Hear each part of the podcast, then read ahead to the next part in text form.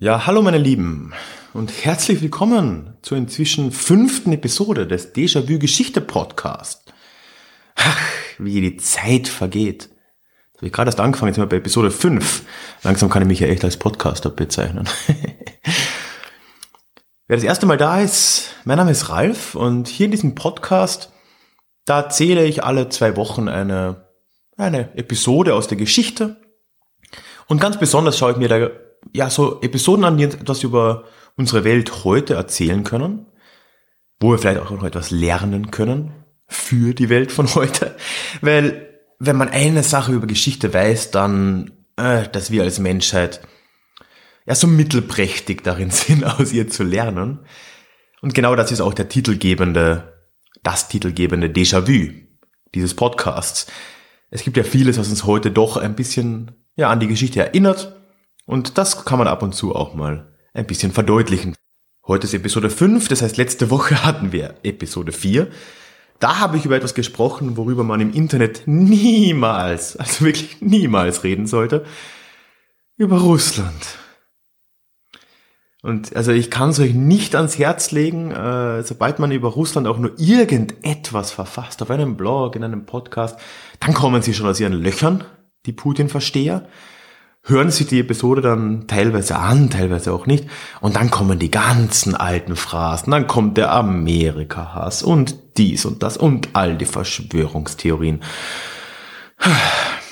Ist anstrengend. Na gut, schauen wir, ob es heute besser ist. Ne? Kurz zur Info, bevor wir reinstarten. Es gibt ja nicht nur den Podcast alle zwei Wochen, sondern es gibt dazwischen, also alle anderen zwei Wochen, auch einen Blogartikel von mir, aktuell einen zum Osterfest zum Beispiel. Das und auch alle Podcasts zum Nachhören, das findet ihr unter deja-vue-geschichte.de. So, man hört es vielleicht, ich habe ein bisschen Halsschmerzen, mit denen ich mich heute rumschleppe. Deswegen werde ich es eher kurz halten. Ich habe mir auch gerade einen gefühlten Hektoliter Tee reingeworfen. Und äh, Schauen wir mal, ob ich es durchstehe. Zweiter Grund, warum es eher kurz wird, ist, dass ich diese Woche nicht, nicht zu Hause bin. Ich bin in Bosnien. Und da will man natürlich nicht die gesamte Zeit im Urlaub damit verbringen, sich mit einem Podcast zu beschäftigen. so gerne ich euch habe. Man könnte natürlich auch kurz über die Geschichte Bosniens reden, aber glaubt mir, kurz geht das nicht. Stattdessen will ich mir heute eine, eine kurze, und eine unkomplizierte und eine vollkommen unumstrittene Geschichte anschauen. Die Geschichte des Klimawandels. Ich sehe es schon kommen, das wird, wird toll. Gut, der erste Einwand ist schon mal gerechtfertigt. Wirklich Geschichte ist der Klimawandel ja nicht. Also erstens geht er natürlich immer noch voran, äh, aber zweitens hat er mit der menschlichen Geschichte eigentlich relativ wenig zu tun, weil der sich über Millionen Jahre natürlich abspielt und wir Menschen nur einen Bruchteil dessen äh, ja miterlebt haben. Aber in Anbetracht der Diskussionen, die es traurigerweise immer noch gibt, auch hierzulande, zum, ja, zur Existenz des Klimawandels im Endeffekt, oder auch zum Verständnis des Klimas an sich, dachte ich mir, ja, das schaue ich mir jetzt doch mal an gebe ein paar Definitionen und ja, dann ein paar historische Trends. Also ich will dann schon ein paar Beispiele auch geben aus, aus einem Feld, wo ich mich dann ein bisschen besser auskenne als in der Klimatologie und der Astrophysik. Und will ein paar historische Beispiele auch zeichnen, wie das Klima uns als, als Menschen auch beeinflusst und äh, was das alles mit heute zu tun hat. So, Fangen wir mit dem Abstrakten und mit den großen Zahlen mal an. ja, was ist das Klima? Da geht's ja schon los. Das ist etwas, das ja gerade von den sogenannten Klimaleugnern Ein ganz tolles Wort. Ich hoffe, die leugnen nicht das Klima an sich, das wäre schon absurd. Aber was von diesen Klimaleugnern ja oft ja, verwechselt wird, was die nicht verstehen oder was sie nicht verstehen wollen, ist der Unterschied zwischen Klima und Wetter.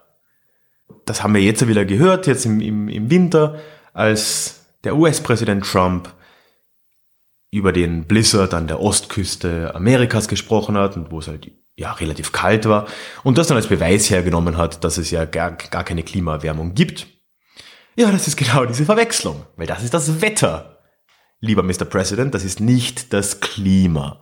Das Klima, das ist im Prinzip das Wetter über viele, viele Tausende und Millionen von Jahren hinweg. Und da kann man dann ganz andere Schlüsse draus ziehen. So.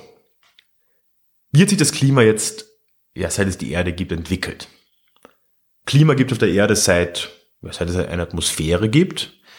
Und das ist jetzt schon ein paar Millionen Jährchen her. Milliarden wahrscheinlich. Weiß ich gar nicht. Die Erde ist, glaube ich, 6,5 Milliarden Jahre alt. Seit wann wir eine Atmosphäre haben, äh, keine Ahnung. Ja, und äh, im Groben kann man die Geschichte des Klimas seit ja, Anbeginn der Zeiten, wenn man so will, in zwei sich immer abwechselnde Phasen einteilen. Da gibt es einerseits die Eiszeiten und dann gibt's als Gegensatz dazu die Heißzeiten. Und mit Eiszeiten, da verbinden wir einiges damit. Ne? Das sind dann Mammuts und das sind die Gletscher, die irgendwelche Gesteinsformationen bis tief in ja, Mitteleuropa reingetragen haben. Auch den Film Ice Age. Ne? Ja, und diese Eiszeiten und Heißzeiten, die sind wirklich die ganz großen Blöcke des Klimas. Die wechseln sich ja im, im Takt von mehreren Millionen Jahren nur ab. Und ob man es glaubt oder nicht, Momentan sind wir in einer Eiszeit. Und zwar seit drei Millionen Jahren. Weil interessant ist, eine Eiszeit, die definiert sich im Prinzip dadurch, dass zumindest einer der zwei Pole der Erde zugefroren ist. Und bekanntlich sind momentan sowohl Nordpol als auch Südpol gefroren. Noch. und dementsprechend sind wir in einer Eiszeit. Und da sind wir seit drei Millionen Jahren. Und davor, vor unserer jetzigen Eiszeit, da war die letzte Heißzeit, die dauerte so 250 Millionen Jahre lang. Unglaublich lange Zeit. Und das war die Zeit der Dinosaurier. Gut. Innerhalb dieser Eiszeiten und Heißzeiten gibt es da natürlich auch nochmal Variationen. Und zwar gibt es da kältere und wärmere Phasen, also sogenannte Kalt- und Warmzeiten. Und die wechseln sich überraschend regelmäßig ab. Meistens dauert eine Halb eine Halb, keine Halbzeit, wir sind nicht beim Fußball, eine Kaltzeit dauert meistens so 80.000 Jahre, ist dann gefolgt von einer circa 20.000-jährigen Warmzeit. Das heißt, im 100.000 Jahr Takt wechselt sich das ab. Und davon haben jetzt die Menschen schon ein bisschen was miterlebt. Also das überschneidet sich jetzt dann doch langsam ein bisschen mit der Menschheitsgeschichte. Menschen gibt seit, hm, auch schwer zu sagen, mindestens archäologisch belegt 160.000 Jahren kann aber auch in Richtung 300.000 Jahre gehen, dass es den Homo sapiens gibt.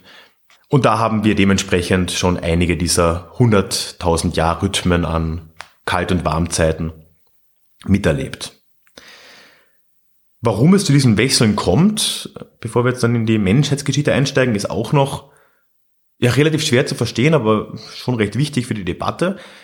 Also die großen Blöcke, die Eiszeiten und die Heißzeiten, ja, die wechseln sich in erster Linie aus ja, astronomischen Gründen ab.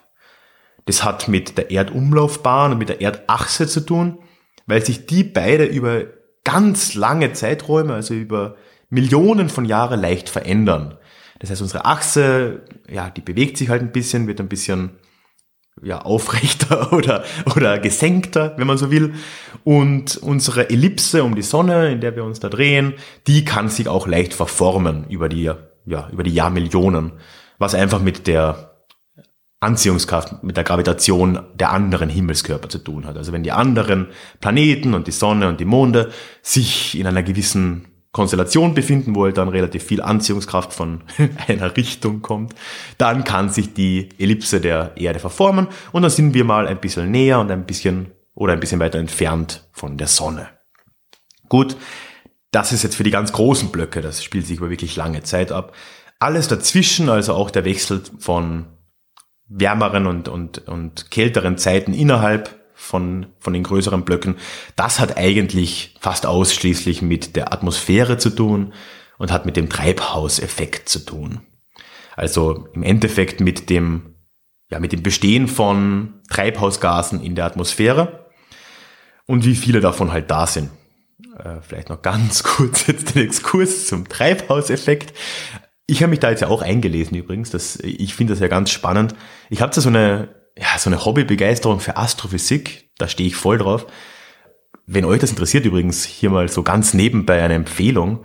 Da gibt es einen ganz tollen YouTube-Kanal, Spacetime von äh, CBS. Ich glaube, es ist von CBS. ich werde den Link reinpacken, wenn man sich für Astrophysik interessiert. Das ist ganz toll. Äh, das interessiert mich zwar, aber diese gesamten Zusammenhänge des Klimas, da, das war jetzt echt faszinierend für mich. Also der Treibhauseffekt funktioniert halt dadurch, dass in der Atmosphäre gewisse Gase vorhanden sind. Ja, und die funktionieren so, dass sie gewisse Wellenlängen an Licht oder an Energie durchlassen und andere entweder absorbieren oder, oder reflektieren. Korrigiert mich, wenn ihr euch da besser auskennt. Das heißt, die Strahlen, die von der Sonne kommen, die sind normalerweise kurzwellig und die werden durchgelassen. Von der Erde wird dann natürlich wieder sehr viel oder der Großteil davon ja reflektiert. Und äh, das sind dann lang, lange Wellen und die werden dann teilweise eben wieder in der Atmosphäre zur Erde zurückgeschickt, anstatt ins, ja, ins Universum entlassen zu werden. Und das ist der Treibhauseffekt. Das wichtigste Treibhausgas ist übrigens schlicht und ergreifend der Wasserdampf. und äh, das ist dann gefolgt vom ja, berühmt-berüchtigten CO2, vom Kohlendioxid. Dieser natürliche Treibhauseffekt ist übrigens relativ äh, vorteilhaft für uns. äh, denn nur dadurch ist Leben, wie wir es kennen, auf der Erde eigentlich möglich. Es ist nämlich so, dass nur durch die Sonne, also nur durch die reine Sonneneinstrahlung, wäre die Durchschnittstemperatur auf der Erde bei minus 18 Grad relativ unbequem. Und nur durch den Treibhauseffekt, den natürlichen, kriegen wir da einen Anstieg von über 30 Grad hin und haben damit eine Durchschnittstemperatur von 15 Grad plus Celsius. Also das ist doch relativ wichtig. So, das soll es dann aber auch mal von der trockenen Theorie gewesen sein. Ich fasse nochmal kurz zusammen, bevor wir zur Menschheitsgeschichte kommen. Das Klima auf der Erde gibt es, seit es eine Atmosphäre gibt. Und das wechselt sich in ganz großen Blöcken ab von mehreren Millionen Jahren. Da gibt es Eiszeiten und Heißzeiten.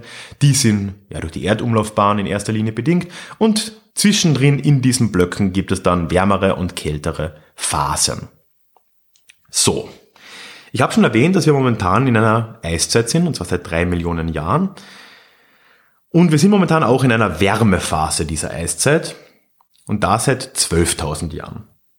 Das heißt, in der zumindest 160.000-jährigen Geschichte der Menschheit haben wir davor auch schon ein paar Kaltphasen mitgenommen. Aber alles, was wir über die Menschheit, über die moderne Menschheit kennen, hat sich eigentlich in dieser, in dieser letzten Wärmephase, in den letzten 12.000 Jahren abgespielt. Alle, alle großen Zivilisationen, also vom, vom Industal über Babylon, über Ägypten bis hin zum Römischen Reich, das war alles innerhalb dieser letzten Wärmezeit. Die hat jetzt 12.000 Jahre lang angehalten. Durchschnittlich dauern die bis zu 20.000, also haben wir noch ein bisschen Spielraum. So.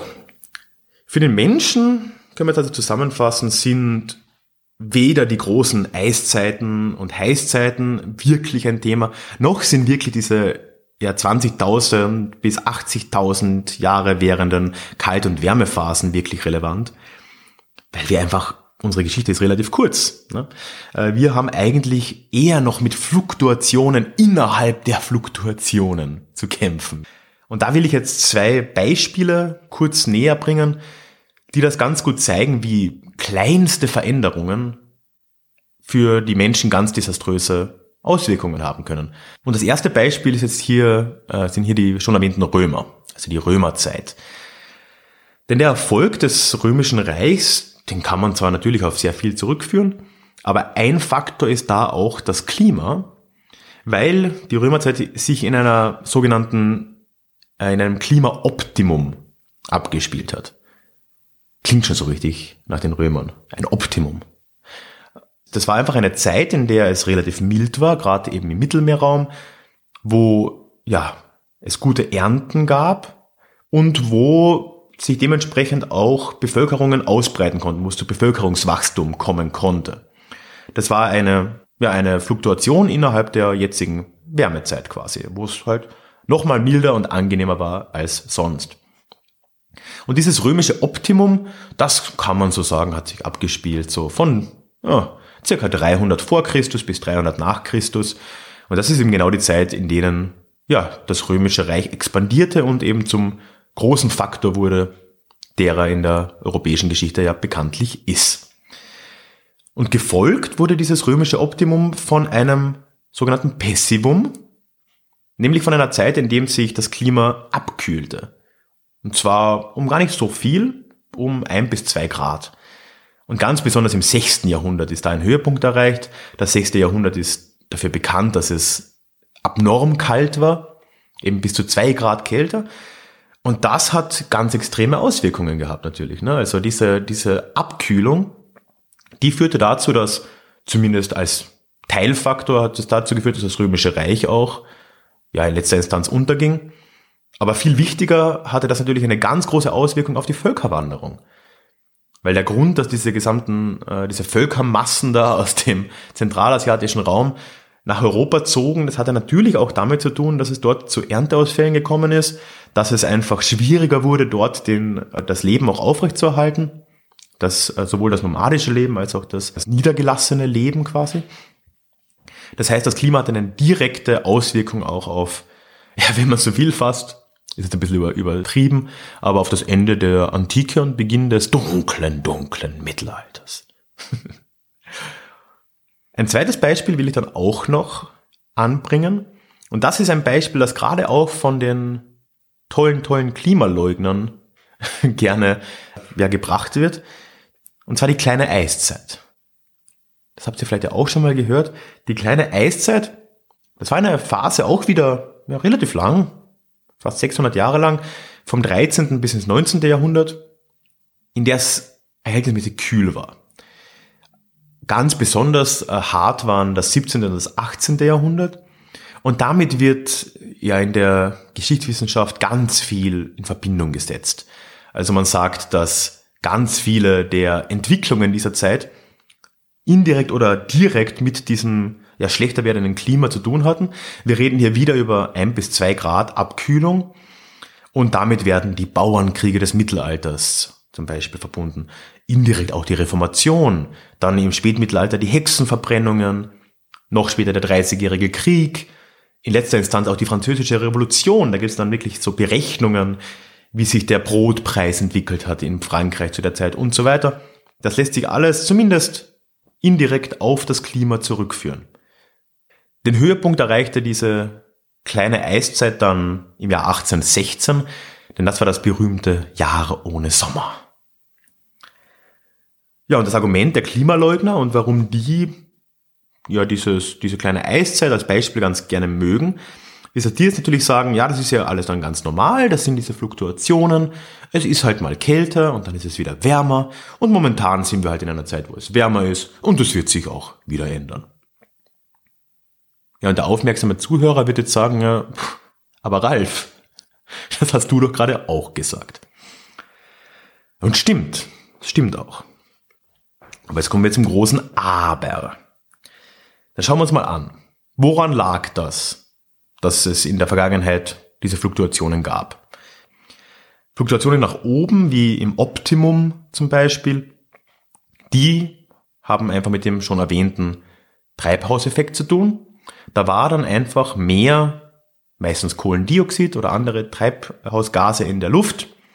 Das hat verschiedene Gründe. Erosion ist da ein ganz großer Grund, also dass aus irgendeinem Grund Erdbeben, alles Mögliche sein, dass äh, mehr Erde erodiert und im Erdreich da ist CO2 gespeichert, das dann auch freigelassen wird. Und das Gegenteil dann, so wie in der kleinen Eiszeit oder in der Völkerwanderung, das hat eigentlich fast immer mit vulkanischer Aktivität zu tun gehabt. Also Vulkane, wenn die, ja, wenn die anständig so richtig gescheit ausbrechen und jetzt nicht nur irgendwie ein paar Kilometer, sondern halt wirklich in die höheren Lagen der Atmosphäre vordringen, dann haben die natürlich da ganz viel Stoffe, die da freigesetzt werden, aber unter anderem Schwefel. Und Schwefel, das formt dann in der Atmosphäre Schwefelsäure und Schwefelsäure hat so die Angewohnheit, Energie zu absorbieren und wirkt dementsprechend kühlend. Tja. Das heißt, das waren ja die gleichen natürlichen Gründe im Prinzip, die zu, zum Optimum, zum, zum Pessivum und dann auch zur kleinen Eiszeit geführt haben. Ja, wie ja auch schon in den Jahrtausenden und Jahrmillionen davor sich die Kalt- und Wärmezeiten immer aufgrund solcher Faktoren eben abgewechselt haben. So. Jetzt kommt dann die moderne Menschheit ins Spiel. Weil seit dem 19. Jahrhundert, da haben wir den Turbo eingeschalten. Denn klar, also die kleine Eiszeit war zwar zu Ende, es wurde tendenziell wieder etwas wärmer. Aber was wir jetzt dann gemacht haben, ist, dass wir angefangen haben, Kohle, Öl und Gas im großen Stil zu verbrennen. So. Und was ist Kohle, Öl und Gas? Ja, das sind im Prinzip Pflanzen und Tiere, die vor Jahrmillionen CO2 in sich aufgenommen haben, abgestorben sind und die das dann in sich gespeichert haben. Das heißt, wir nehmen jetzt ja das CO2 aus der fernen Vergangenheit und fügen es in unser heutiges Klima hinzu. Und dementsprechend haben wir jetzt seit der Industrialisierung schon 1,1 Grad plus. Also wir haben diese 1 Grad Grenze, die in der Vergangenheit in das Negative ganz desaströse Auswirkungen gehabt hat, die haben wir schon wieder erreicht. Die Berechnungen sagen, wenn, es, wenn wir so weitermachen wie jetzt, dann beschleunigt sich das ja auch immer mehr, weil je wärmer es wird, desto mehr Wasser verdampft auch. Wir haben schon gesehen, Wasserdampf ist ein ganz großes, großer Faktor für den Treibhauseffekt. Dann wird das immer schneller und innerhalb von nochmal 100 Jahren könnten wir bei 4 oder sogar 5 Grad Erwärmung sein. Und daher ja auch das Ziel in der Pariser Klimakonferenz, es auf 2 Grad zu reduzieren. Und das ist ja eigentlich schon, schon desaströs. Ja, dabei will ich es dann auch belassen. Also einfach nur, ja, diese kleine Geschichte des großen Klimas will ich einfach verstanden wissen, auch als ein bisschen Input für die Debatte, dass man auch mal versteht, wie das Klima funktioniert. Ich, ich bin jetzt kein Naturwissenschaftler, aber ich hoffe, das habe ich korrekt und soweit verständlich auch rübergebracht. Und vor allem, und da bin ich jetzt als Historiker vielleicht dann besser geeignet, will ich halt zeigen mit diesen Beispielen, aus der gar nicht so entfernten Geschichte, welche große Auswirkungen ein, zwei Grad Unterschied auf uns haben können und dass wir die schon über ein Grad, die wir jetzt haben, die zwei Grad, die wir im Pariser Abkommen versuchen werden zu erreichen und die vier bis fünf Grad, die in den nächsten 100 Jahren möglich sind, dass wir die verdammt nochmal ernst nehmen und dass wir nicht irgendwie auf die Klimaleugner hören. Die werde ich auch mit diesem Podcast nicht überzeugen, weil, sind wir uns ehrlich, Leute, die nicht mit Fakten arbeiten, kann man mit Fakten auch nicht überzeugen. Aber ich hoffe, die von euch, die, ja, die sich vielleicht noch nicht damit befasst haben, ja, die haben jetzt vielleicht ein bisschen ein besseres Verständnis für die ganze Thematik und sehen auch, wie das sich auf die Menschheitsgeschichte auswirkt. War jetzt ein relativ untypischer Podcast oder auch ja generell für Déjà-vu-Verhältnisse äh, nicht die Geschichte von den letzten paar hundert Jahren, sondern gleich paar Jahrmillionen. Lasst mich wissen, wie euch das gefallen hat. Würde mich echt freuen, da ein bisschen Feedback zu bekommen. Man experimentiert ja doch auch immer ein bisschen. Generell bin ich ja für Feedback immer erreichbar. Einerseits auf der Webseite mit Kommentaren, Facebook, Twitter, was auch immer. Am einfachsten aber per E-Mail.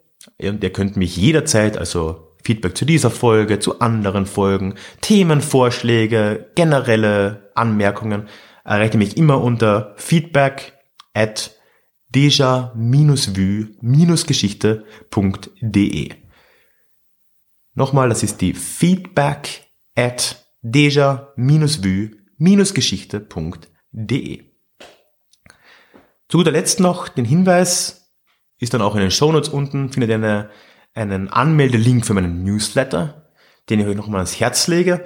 Mit dem E-Mail-Newsletter könnt ihr, ja, zumindest monatlich am Laufenden bleiben, was sich bei mir so tut. Ihr verpasst keine Episode und ihr genießt auch ein paar andere Vorteile. Ich frage da gern mal nach, direkt nach Input. Ihr könnt euch auch ein bisschen einbringen, seid ein bisschen im Kontakt mit mir, könnt auch, ja, eure Vorschläge regelmäßig natürlich mir mitteilen. Und wenn sich sonst was Neues tut bei mir, dann seid ihr natürlich die Ersten, die davon erfahren. Es wird sich übrigens auch was Großes tun im Verlauf dieses Jahres. Aber dazu sage ich jetzt noch nichts. Also bitte meldet euch da an. Ihr findet den Link unten. Ja, und ansonsten obligatorisch natürlich noch. Wenn ihr das auf iTunes hört, freue ich mich über Rezensionen und Bewertungen, weil ein bisschen Sichtbarkeit kann ja nicht schaden, habe ich gehört. So, und das soll es dann auch gewesen sein. Wir hören uns dann in zwei Wochen wieder. Bis dahin, ja, genießt den beginnenden Frühling. Tschüss.